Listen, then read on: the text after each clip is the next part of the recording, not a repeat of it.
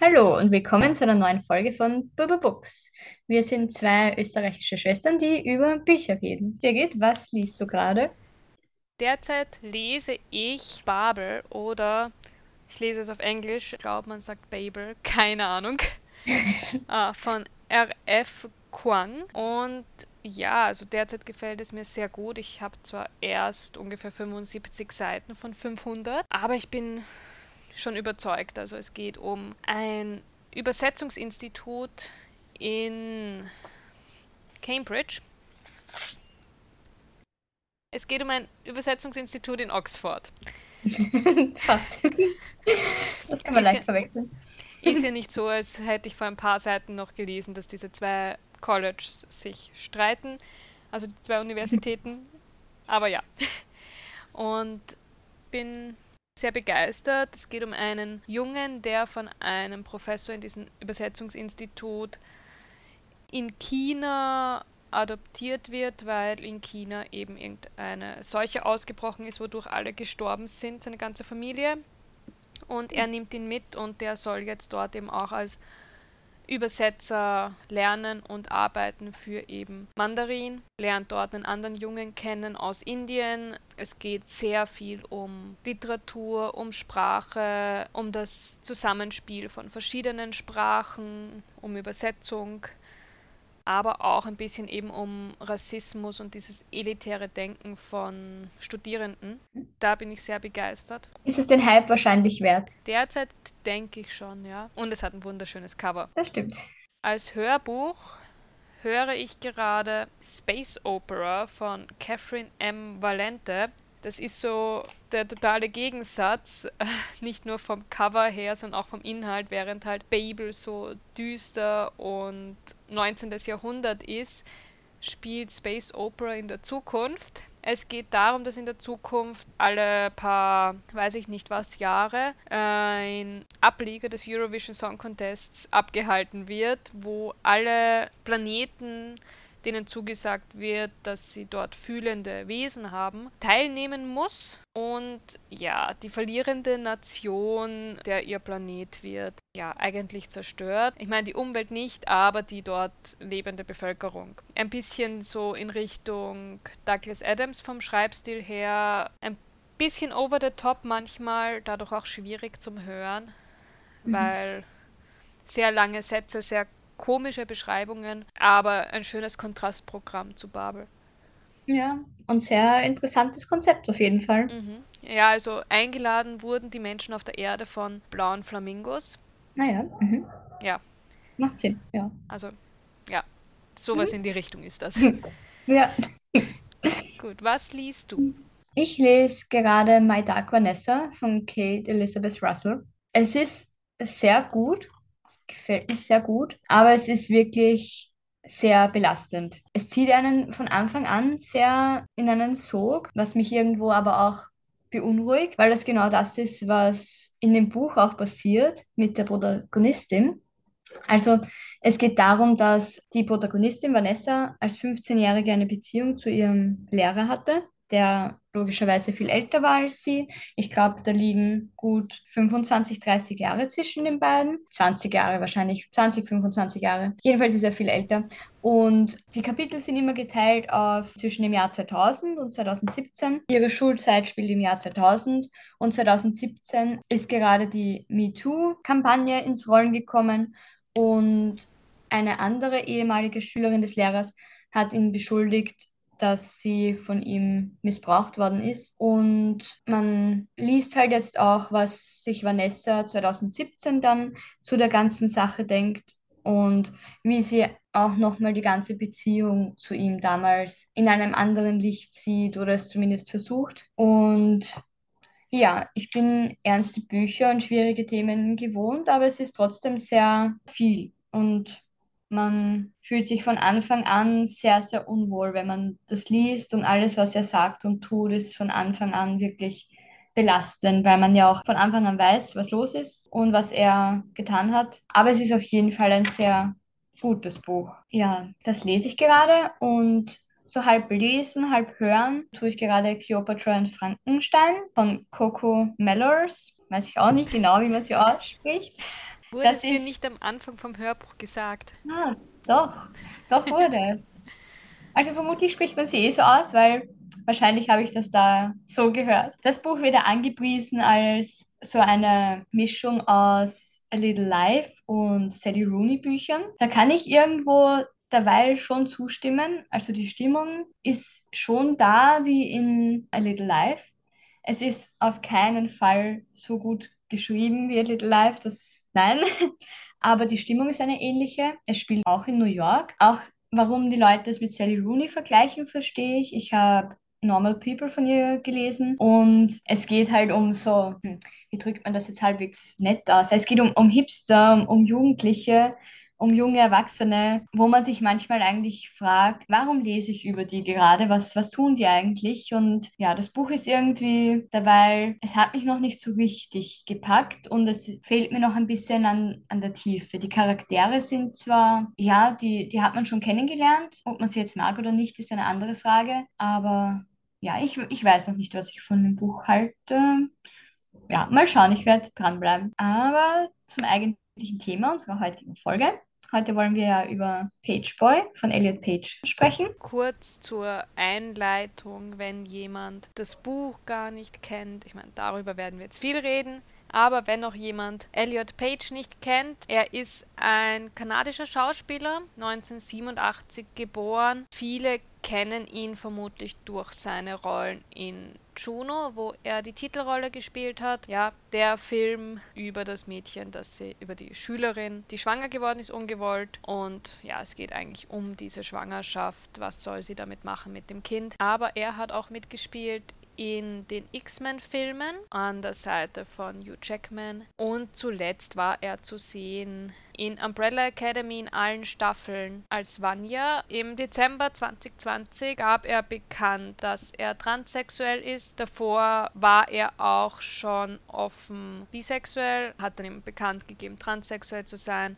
Dies wurde auch eingebaut dann in Umbrella Academy. Es war Netflix alles auch ziemlich schnell geändert in den Namen, also in Elliot Page, den Namen, den er dann gewählt hat. Und er hatte mittlerweile auch schon seine Transition zum Buch. Ja, was, was gibt es da? Also ich möchte gleich mal sagen, ich habe auch wieder teilweise gehört und teilweise gelesen. Ja, mir hat das Buch auf jeden Fall sehr, sehr gut gefallen. War auch auf jeden Fall keine leichte Lektüre.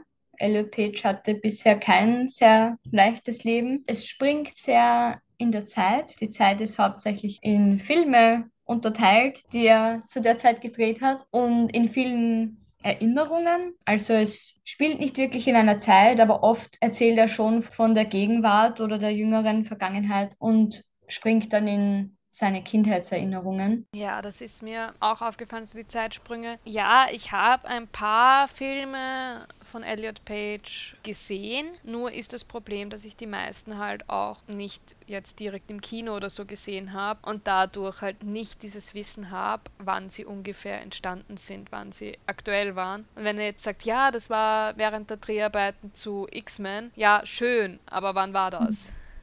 Ja. Vor allem bei eben so Filmen wie Juno und den X-Men-Filmen. Ich kann nicht mehr sagen, was da zum Beispiel früher war. Also ich erst. Juno, aber... aber ja, bei aktuelleren ging es dann so ein bisschen, also wie dann Flatliners erwähnt wurde. Das konnte ich einordnen. Ja, und eben die aktuellen Sachen Bradley Academy, aber das hat mir ein bisschen gefehlt, dass man vielleicht etwas mehr weiß, okay, in welchem Jahr bin ich jetzt ungefähr, in welchem Alter ist Elliot Page gerade. Ja, hätte nicht, jedenfalls nicht gestört, wenn die Kapitel auch mit Jahreszahlen betitelt gewesen wären. Das stimmt. Vor allem auch weiß man ja nicht, wenn man nicht dazu recherchiert, wann die Filme waren, ob die rote Linie eigentlich dann chronologisch ist. Ich habe es, glaube ich, einfach angenommen. Mich hat das jetzt nicht so sehr gestört, weil ich das Gefühl hatte, er erzählt es einfach so, wie es sich für ihn richtig anfühlt. Und wenn sich für ihn in Filme einteilen lässt am besten und nicht in Jahre, dann das war für mich eigentlich doch stimmig, auch wenn ich mich jetzt als Leserin vielleicht nicht immer genau auskannte. Ist er 20, ist er 23? Hat mich nicht so gestört eigentlich. Muss ich sagen. Hat meinen Lesefluss jetzt nicht beeinflusst oder so. Sehr belastend waren immer die Geschichten auf jeden Fall über seine Kindheit und frühere Jugend. Die Szenen mit seinen Eltern, sowohl mit der Mutter eigentlich, aber noch schlimmer mit dem Vater, waren immer sehr, sehr schwer zu lesen. Ja, sehr also, traurig. Ja, der Vater war so auch irgendwie der Punkt, der am schwierigsten war auch zu lesen, emotional. Finde ich auch spannend, wie es verarbeitet ist. Also es ist für mich jetzt, man merkt schon, er kommt nicht so unbedingt klar mit dem Vater, er findet jetzt nicht gut, was passiert ist, aber es ist jetzt nicht so ein riesen hasserfülltes Schreiben. Ich meine, ja, man hat schon gespürt, dass er, ihn, dass er das nicht mag, wie er behandelt worden ist, aber ich fand es jetzt auch nicht zu hart, wie er mit seinem Vater umgegangen ist. Das stimmt. Also jetzt, wo du es ansprichst, also Hass habe ich in dem Buch eigentlich nie rausgelesen, obwohl er sehr viel Grund dafür gehabt hätte, immer wieder an sehr vielen Stellen verschiedenen Menschen gegenüber.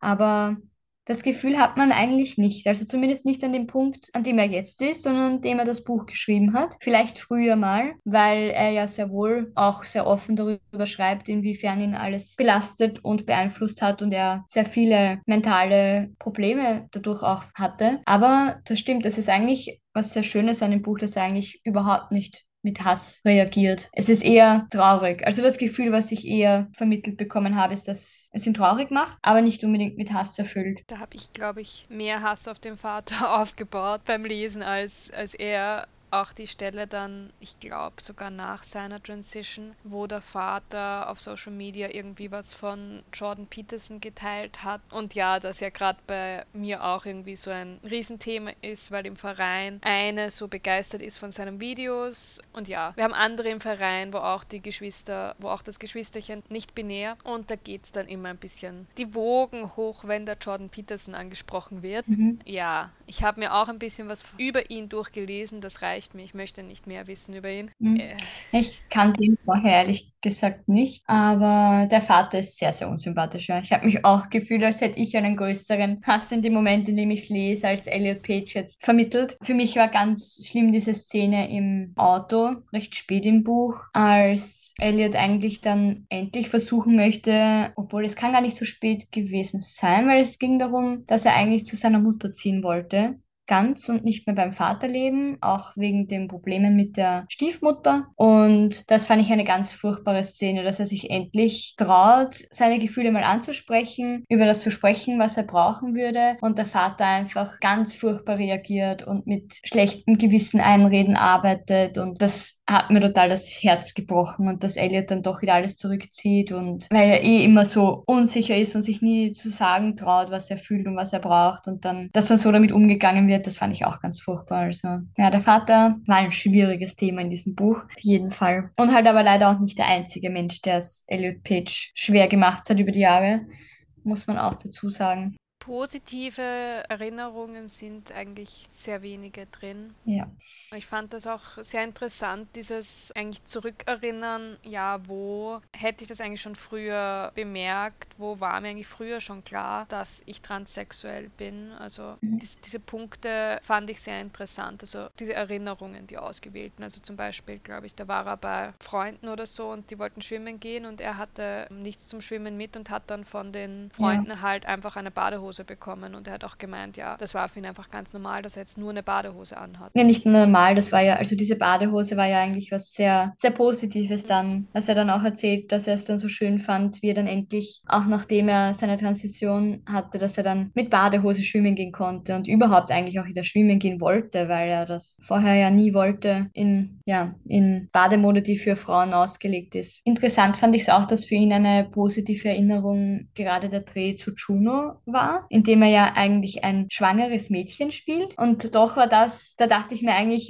wie ich gelesen habe, es geht jetzt um Juno, dachte ich mir, oh, das war sicher ganz schwierig emotional. Aber nein, das war eigentlich eine sehr positive Erinnerung dann. Das hat mich sehr gewundert, muss ich sagen. Das kam unerwartet. Ich finde da auch immer interessant, wenn er erzählt hat von den Sets und gemeint hat, er hat immer versucht umzusetzen, dass er sich nicht so weiblich auch anziehen und zeigen muss und dass das eigentlich sehr selten äh, akzeptiert worden ist. Das stimmt. Genau. Und wenn dann nur in kleinem Maß. Also da fand ich eben Umbrella Academy sehr gut, wobei das auch daran liegen könnte, dass die Comics, die hat ja Gerard Way geschrieben, also der Sänger von My Chemical Romance und der gibt ja selbst an. Ich glaube, er hat es nie näher definiert. Ich glaube, er sagt, er ist queer, mhm. aber hat eben nicht näher definiert. Und da denke ich, dass das auch ein großer Punkt war, dass das wirklich auch so gut umgesetzt werden konnte, weil allein schon in der zweiten Staffel ist er ja schon eigentlich sehr männlich angezogen auch und das hat er ja auch geschrieben, dass ihm das sehr gut gefallen hat dann. Und sie haben auch bei der dritten Staffel einfach dann so weitergemacht, dass seine Rolle jetzt männlich ist. Ja. Und haben dann eine kurze Szene gehabt, wo er eben mit seiner, ja, Adoptiv, die sind ja alle adoptiert, äh, mit seiner Adoptivschwester spricht, dass er einfach in der Beziehung mit der Frau, die er hatte, gespürt hat, es stimmt einfach irgendwas nicht, so wie es jetzt gerade ist. Und ja, jetzt hat er, jetzt fühlt er sich eben wohler. Also ich finde das sehr schön gelöst in Umbrella Academy. Mhm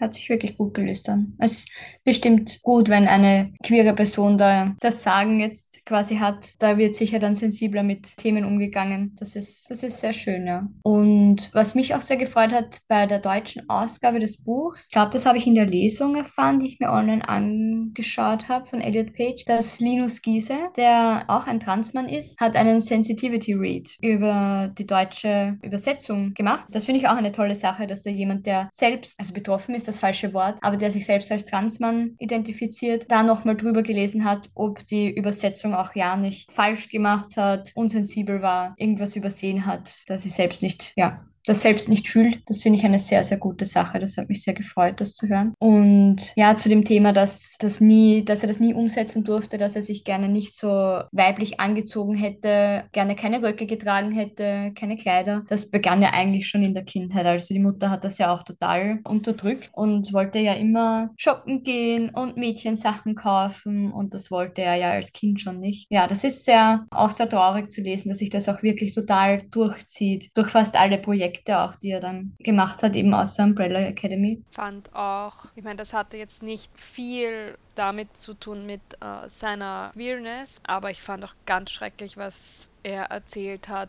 über Flatliners, weil ja. eigentlich war ich immer von der Umsetzung, also jetzt nicht begeistert. Ich meine, es ist einfach Flatliners, eine neue Verfilmung vom alten Film, aber ich habe mich immer so gefreut, dass sie in dem Film endlich ich meine, es geht darum, dass Medizinstudenten versuchen, eben künstlich die Flatline herbeizuführen, damit sie Nahtoderfahrungen haben. Und jetzt haben sie in diesem Film endlich mal gesagt, haben den erfahrenen Arzt dabei gehabt, haben gemeint, oh mein Gott, er ist bei der Flatline, wir müssen ihn wiederbeleben, holt den Defibrillator und der erfahrene Arzt hat gesagt, ja Leute, das ist Blödsinn, bei einer Flatline bringt euch der Defibrillator nichts. Deswegen habe ich den Film eigentlich immer gelobt. Ja, wenn ich, mhm. wenn man dann weiß, wie sie mit den Schauspielern umgegangen sind, ja, also ohne jetzt zu viel zu sagen darüber, aber ich finde es nicht gut, seine Schauspieler und Schauspielerinnen in Lebensgefahr zu bringen für den Dreh. Ja, nein, das hat mich auch sehr schockiert, was ich da über den Dreh gelesen habe. Es war auch eine sehr, man hat doch gemerkt, dass das ihm noch wichtig war, das zu erzählen dass ihn das auch sehr, sehr schockiert hat damals beim Dreh. Ja. Äh, sehr schön fand ich es auch. Ich habe mir meine Lesung angeschaut in Berlin, konnte man online auch zuschauen und da war es wirklich schön zu sehen, wie was für ein positiver Mensch Elliot Page jetzt zu sein scheint. Also man, man freut sich richtig, wie wohl er sich jetzt fühlt und wie schön das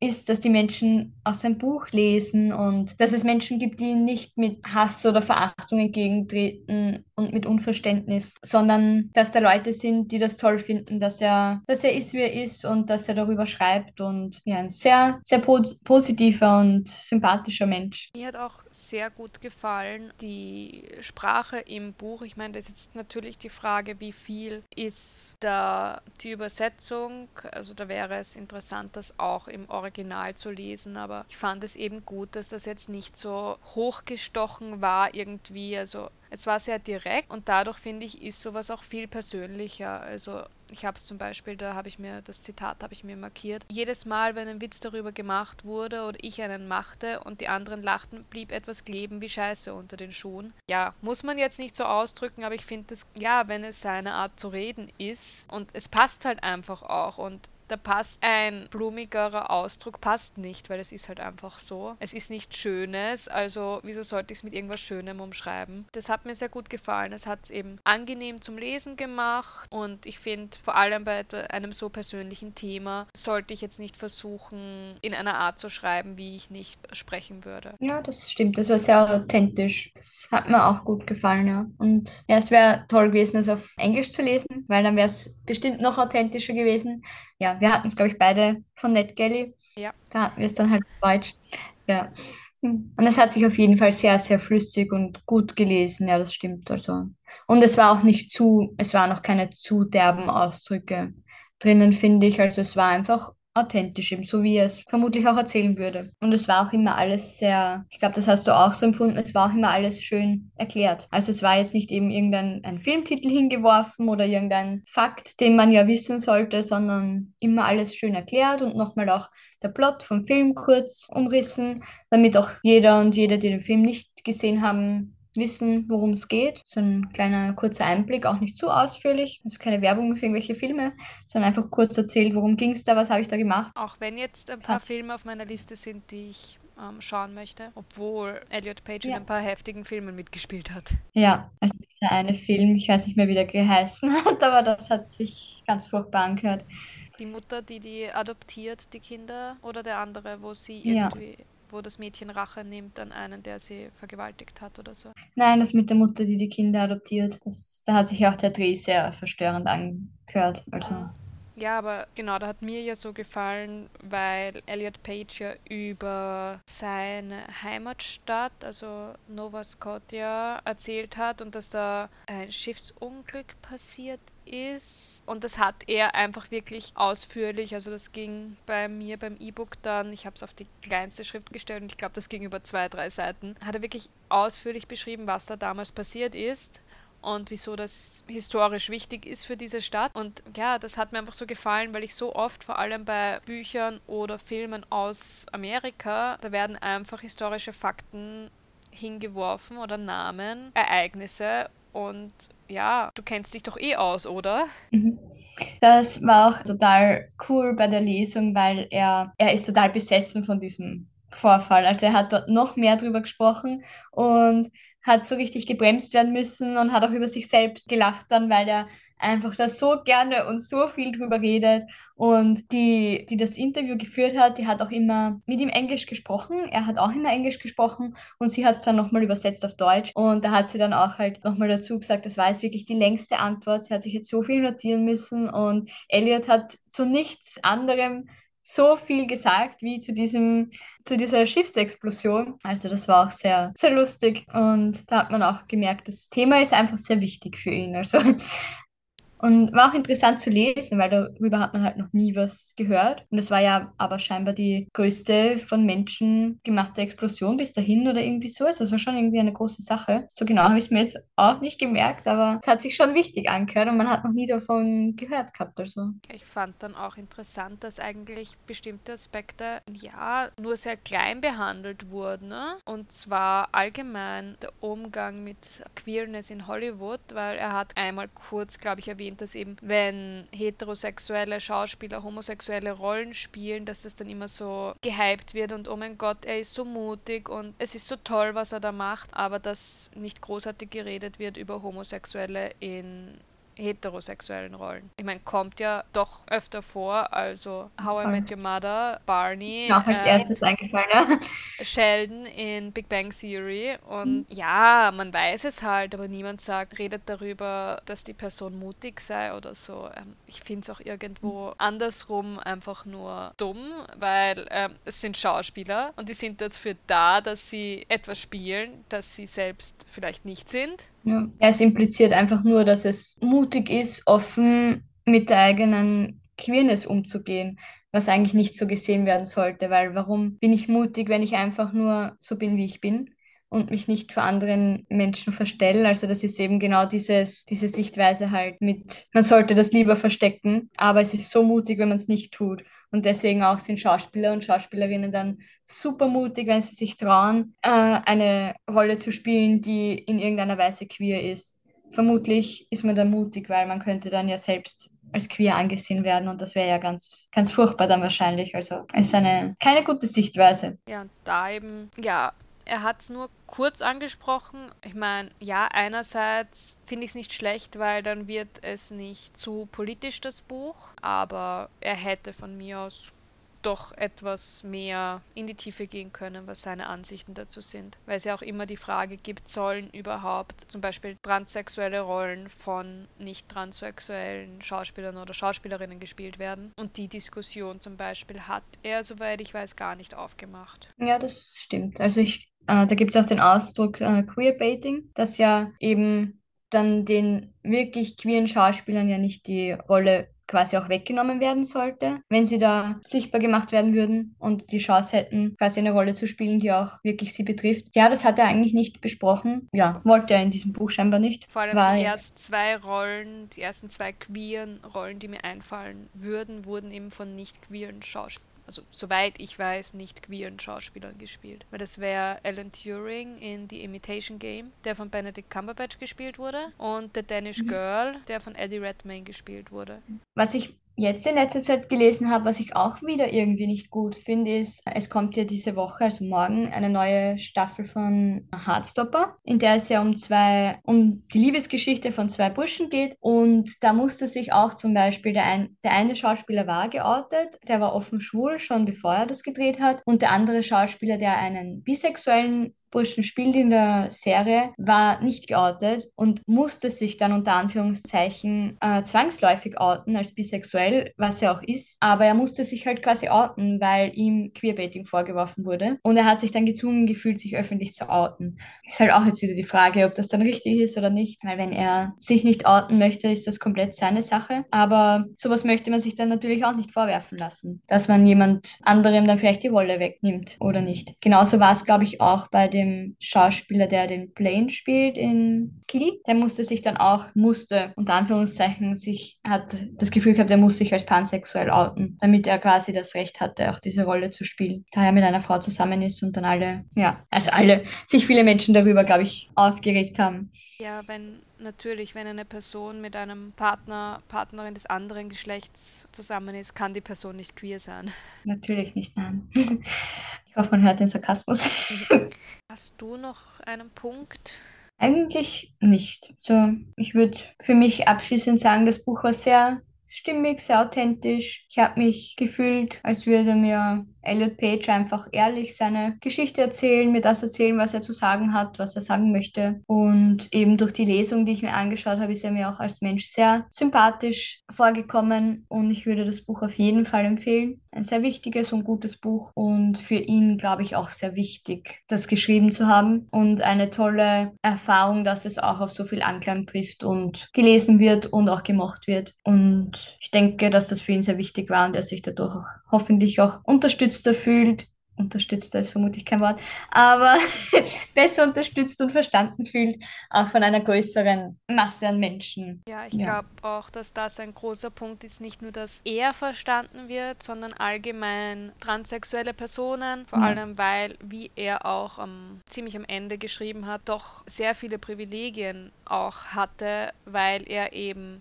das Geld hatte für die Behandlungen, weil er die Möglichkeiten hatte in Kanada für die Behandlungen. Und ihm zumindest da keine Steine in den Weg gelegt wurden. Und da glaube ich, ist es einfach auch ganz wichtig zu zeigen, aufzuzeigen mit diesem Buch, ja, transsexuelle Menschen haben schon viele andere Probleme, da sollten wir es jetzt nicht schwieriger machen oder es sollte ihnen nicht schwieriger machen, indem ja Gesetze erlassen werden, dass sie die Transition nicht machen dürfen, dass bei Kindern, wenn die Eltern das unterstützen, die Eltern das Sorgerecht verlieren können. Ja, ja. sicher kein Seitenhieb auf die USA, aber aber ja. Ja, ganz es, wichtig, dass es in so einer Zeit solche Bücher gibt. Ja. Und da hat mir dann auch äh, sehr gut gefallen ein Zitat, das auch, denke ich mir, sehr gut ans Ende passt als Abschluss. Die Welt will uns weismachen, wir seien nicht trans, sondern psychisch krank. Ich würde mich nur zu sehr schämen, lesbisch zu sein, würde immer eine Frau bleiben, hätte meinen Körper verstümmelt und vergleicht ihn mit Nazi-Experimenten. Dabei sind nicht wir Transmenschen krank, sondern die Gesellschaft, die solchen Hass schürt. Ja. Das hatte ich mir auch markiert, ja.